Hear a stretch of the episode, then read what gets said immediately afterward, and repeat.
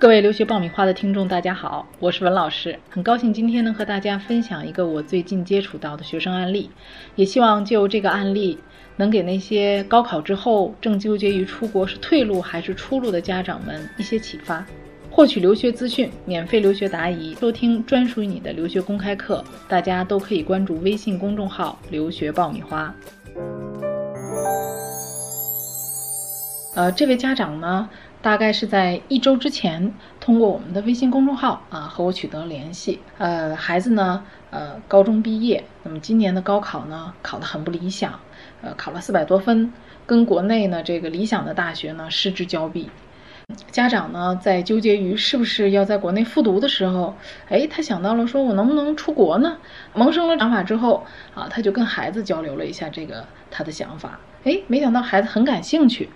但是呢，家长和我电话当中呢，也呃讲了讲他比较纠结的几个点。那么第一个呢，就是现在开始准备，时间是不是还来得及？因为他之前呢一直在倾注所有的精力在高考上，并没有去做相应的语言方面的培训。第二个呢，就是孩子呢，当然想进入美国排名比较顶尖的学校，比如说排名前五十啊，啊，甚至说有没有藤校的可能啊，啊，每个人都有一个进入名校的这个梦想哈。另外一个呢，这个出国的花费呢也比较大，觉得我既然想投入了，我当然想进一个比较不错的顶尖的好学校了。那么第三点呢，他就想说，现在这个时间我在国内考托福和 SAT，我要花多长时间呢？那针对我现在的语言水平，我的时间上我要怎么安排呢？最后的一个点呢，就是这个家庭啊，呃，其实他也知道做这个留学的计划其实是时间上很仓促。家长呢，呃，自己呢也是事业上刚刚起步啊，父亲是在做国际贸易啊，还有物流这方面的生意啊，呃，在生意上也需要有一定的投入。那么家里在经济方面呢，并没有一个呃很充足的储备，呃，所以说他听说美国的学费在逐年的上涨。那美国的这个名校的花费一年到底有多少呢？啊，那么他这个经济方面的预算也是他考虑的一个很重要的一个因素。针对于家长提出的一些纠结的点啊，那么我呢也了解了孩子一些情况。呃，那他这个孩子呢，在这个高考当中语言成绩并不是非常理想啊，考了一百零几分。那么平时他对英语的学习呢，也并不是非常的热情。不是很爱背单词啊，也不是很爱看英文书的这种，啊，那么有了出国的想法之后呢，呃，进入英语学习的这个状态相对是比较缓慢的。啊。那但这个孩子呢，性格很开朗，非常善于交际啊，情商、智商都很高，啊，对管理特别感兴趣，啊，在班里一直都是做班干部啊，非常喜欢跟父母沟通和交流啊，这个亲子关系特别好啊，经常讨论在班级里的一些管理方面的问题。所以这个孩子呢，他的定位非常清楚啊，他是想要。出国去学商科的，而且这个孩子呢，平时周围交友啊，他很会筛选啊，全是学霸，所以他周围啊，这个出国的也好，还是在国内高考的也好，成绩都非常不错。所以他妈妈就戏称哈，说他儿子是混迹在学霸当中的伪学霸啊啊。那么呃，通过了这个呃第一次电话呢，家长把孩子的情况跟我谈了之后啊，家长呢其实。比较迷茫啊，首先对于这个国家方面，他也了解了这个周围的一些出国的朋友啊啊，然后还有一些出国的孩子，了解情况之后呢，他觉得美国的教育环境很适合他的孩子啊，所以他呢就定位在美国这个国家啊，但是决定去美国之后呢，他就很纠结，说我到底以什么样的途径出去，他就很迷茫。呃，那么我们呢？呃，根据家长提出的孩子的情况以及他纠结的几个点，那么我们给他分析了出国的三种途径，也是三种可能性。第一种就是大学转录啊，第二种直录，第三种啊，我们称为预科或者说双录取。那么针对这三种途径，这个孩子会是一个什么样的走向呢？啊，那么我们说一个最直接的，也是大家最容易理解的啊，首先是。直录这种，那么直录这种是最好理解的，就是你直接申请了，然后被大学录取，直接上大一了，啊，那么这个孩子问题就在于说他的语言的基础并不是特别好，那在国内呢，他。可能要花一年，甚至可能更长的时间来学英文。那么无论从资金上的投入也好，还是时间上的投入也好，这个花费都蛮高的啊。而且父母的期望值很高，可能想说我能不能读前五十啊，甚至更高的藤校啊。那么你除了考托福以外，还要考 SAT。那么如果准备过托福和 SAT 的学生知道，其实你这个时间可能一年都不见得能够够啊。更何况他的英语基础一般，可能到了最后。呃，会有一定的风险，所以家长也会担心，我会不会花了一年时间、两年时间，最后还是今天这个样子啊？而且家长他并不是很欣赏国内的这个培训方面的这种应试型培训，啊，因为孩子也接触了一些，他觉得，哎呀，更多的是讲技巧性啊。那么我是会不会说，在国内考完了这个托福之后，我到国外去，我还是听不懂课呢？我到大学里之后，我不是说凭着托福这几篇阅读文章，我就能读懂大学课程了啊？所以家长对这个语言学习方面呢，也是很务实。按他的情况录取到一步到位的学校，比如 top 前五十，那么这个要求来讲和风险性上来讲，都是难度比较大的，风险比较高的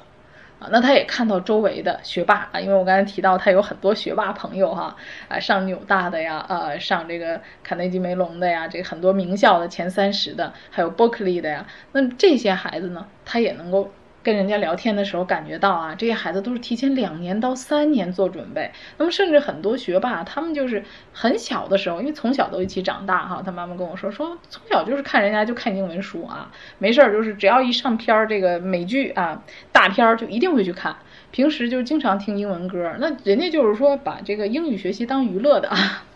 啊，他们孩子是特别不喜欢背单词的这种，啊，那么他自己的孩子和别人的孩子一比，他非常清楚自己孩子现在啊跟这些藤校也好、前五十学校也好的这些学生的差距。当然，每个家长和孩子都是有一个名校梦的，他还是希望用一个什么样的途径和方式提高自己进入名校的可能性啊。这是刚才说到的第一个问题，直路呢，他面临的困难啊以及风险。你还在为选校焦虑？你还在为文书苦恼？爆米花留学工作室二零一八年申请开始招生，从业十年以上的留学导师全程亲自办理，贴身指导，帮你成功迈入国外名校。联系我们，请关注微信公众号“留学爆米花”。那么再说说这个预科啊，就是说桥梁课程，或者说呢，我们经常也说双录取的语言课程，其实这个是两种。我们以前在节目里面有讲过啊，所以今天我们就呃简单的讲一下。那么一类是语言课程，也就是说学校。你只需要根据你的语言水平来读一段时间，也许是三个月、两个月啊，还是说半年，甚至更长时间的语言课程。那么还有一类呢是桥梁课程，叫 foundation。那么 foundation 课程除了英语以外，还有一些专业课，得到的这个学分会计入你将来进入本科的啊正课的这个学分。啊，所以也不是白修的。那么相对 foundation 的这个预课课程呢，它的难度上要比语言的课程难度要大一些。啊，当然这个不是说所有的学校都开设预课，所有学校都开设语言课程，这个是根据不同的学校的。比如说前五十学校里面，东北大学它开设有这个啊 foundation 这个桥梁课程。呃，这个五十到一百之间的特拉华大学它开设有双录取的语言课程。所以这个是根据学校啊，因学校而不同。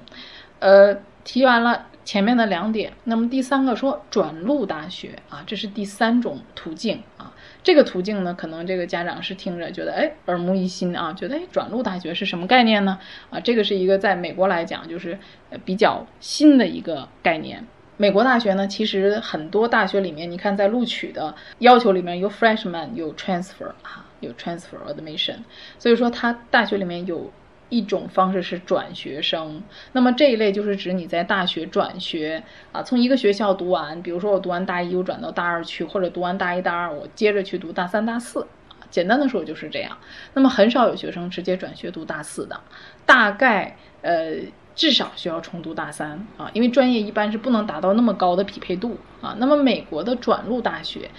呃，基本上来讲就是我们经常熟悉的这个两年制的社区学院。啊，那么这一类的，呃，社区学院它主要是以转学为目的。那么你知道，美国的大学里面有一些是以研究为目的的，比如我们知道的这个芝加哥大学呀、哈佛啊、普林斯顿啊，那这些大学其实它是以科研为主的。而这些社区大学，它主要是以教学为主，啊。那么这个两年制的大学在美国是一个什么样的数字呢？在美国两年制的这个大学呀，做过统计，美国目前为止有一千一百零八所两年制大学，那其中有九百八十二所是公立的，那么它承担了全美国的百分之四十六的本科学生的教育。哎，那你就能看到说，哦，这个两年制的学院主要是以公立为主，所以我们选择这类学校，首先它第一是公立的，啊，第二呢就是美国将近一半的学生可能他都是在这种学院里面去读这个本科的前两年的，所以说你只看大学一年级的话，啊，从总体的本科的数目来讲，它是要比四年制的大学要多的，啊，所以这类学校里面就各色人种都有，它是一个很国际化的环境。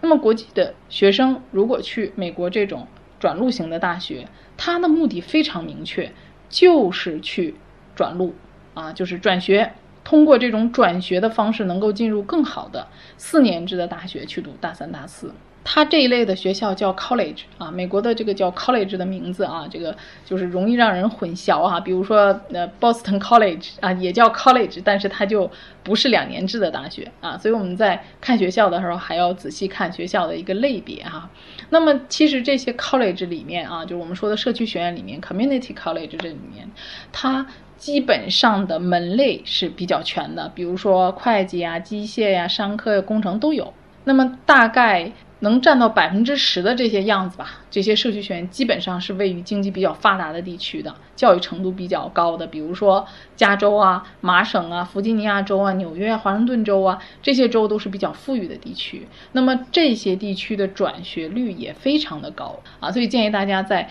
转学的时候可以主要考虑这几个州啊，尤其是加州啊，加州这儿的这个转学率是非常高的，因为加州这个政府它的法律是有保护的。啊，对于呃这些公立的，比如说 U C 系统的学校啊，它是呃有规定啊，基本上呃收三个学生，差不多里面就要有一个啊是转学生，差不多转学率是百分之三十左右啊，这个是政府规定的啊，所以它这个转学是受到一定的法律保护的，必须公立学校啊提供一定的转学的啊名额给这些学院，呃选择这些。转录学校啊，社区学院还有一个很大的优势，很吸引人的点是什么呢？就是学费非常的低廉。举一个例子啊，就是呃，加州大学圣巴巴拉分校，那么这个学校它一年的学费大约要在三万五千美金左右，啊，但是如果你去圣巴巴拉学院，它转入呃这个加州大学圣巴巴拉分校的比率是最高的，number one 的，而你在这个学校读前两年。一年的学费是多少呢？九千多美金，也就是说，它的花费只相当于啊圣巴巴拉大学的三分之一的一年的学费。那么，如果说你读了两年在圣巴巴拉学院，也就是说，你要至少省掉四万美金。再举个例子啊，比如说去匹兹堡大学，匹兹堡大学一年的本地的学生啊，至少他要花两万美金以上一年。但是他如果去读当地的学院的话，啊，两年制的，他一年就四千美金，所以说，美国的四年制的私立大学花费平均一年大概要四万两千美金左右啊。我们国际学生去读的话，其实公立和私立对我们来讲差别不是特别大，大概至少也都要三万多美金啊。尤其是如果去加州系统的话，基本上都要在三万五千美金以上的。而你前两年可以省掉一大半的学费，这个确实是很吸引家长的一个点。那么这些公立的大学。在美国的家庭是非常受信任的啊，得到这个呃政府的支持，而且它的主要目的，大家要知道，它就是教学啊，小班授课。所以说，在这种环境里面呢，你可以得到一个很好的教育啊。比如说，你去综合类的大学，它很多的这个师资力量是用在搞科研的，或者说做博士、做硕士上的，它不一定用在本科教育上。那美国民众呢，对这一类的学校是非常了解的，基本上在美国啊，平均每两个学生里面就有一个。是读两年制大学出来的，啊，所以这种信任度和教学质量是经过长期的这个证明的，所以他教育质量是没有问题的，啊，那么这个学生家长听完了这三种渠道之后呢，他觉得哦，这个第三种这个转学的这种方式其实更适合他。啊，原因在于第一，啊，他可以有两年到三年的时间啊，来做一个经济上的一个过渡啊。他说，你看，如果我现在让他直接上一个语言加本科双录取的学校，那么每年的花费大约要在五万到六万美金。那可能我的能力就只能支持他走到走完本科，但如果说给我一个缓冲的时间啊，让他前两年能够让我有点时间做一定的积累的话，那么我可以很轻松的供他到啊名校去，甚至可以让他到硕士走到那儿都没有问题啊。所以家长从经济角度上来考考虑说，哎，这个是比较适合我的啊。第二个呢，就是呃这个学生呢准备的非常仓促。啊，家长觉得他的压力也比较大。那么这些社区学院呢，入学的门槛相对比较低，啊，有些比较好的社区学院的话，就是六十多分就可以读专业课了。所以这样的话呢，孩子在语言学习方面，他的压力会小一些，啊，而且呢，这个转学率呢，还有这个选择一些富人区环境好的，那么孩子转学率一样，成功率很高啊，因为看到很多学校的转学率进入名校的这个几率，甚至能达到百分之七十五以上。啊，那他对孩子在呃交友啊，还有这个自制能力方面还是比较有信心的，所以他觉得说，哎，我孩子重新开始到一个社区学院的话，从个人压力上啊，学习环境上，小班授课，我的经济能力，我可以在社区学院里选择一个最好的环境、最佳的教学质量和师资力量最好的社区学院去，啊，那这样的话，我可能将来我仍然过了一年两年之后可以。还实现我进入名校、进入 U C Berkeley、U C L A 这样学校的梦想啊！所以最后家长呢，就选择了第三种方式。那么我觉得，其实，在留学的过程当中呢，大家在考虑问题的时候要更务实一些啊，更更加考虑自己的各方面的这个啊客观条件啊。那么像这个家长的情况呢，就是给大家分享一下啊。今天的案例就分享到这里了。呃，在留学的过程当中，最贵的不一定是最好的。适合你的才是最好的。如果大家对社区学院的转学细节感兴趣的话，欢迎在微信里给我们留言，我们可以根据大家的问题做更加详细的分析和讲解。好，那这期节目就到这里了，我们下期再见。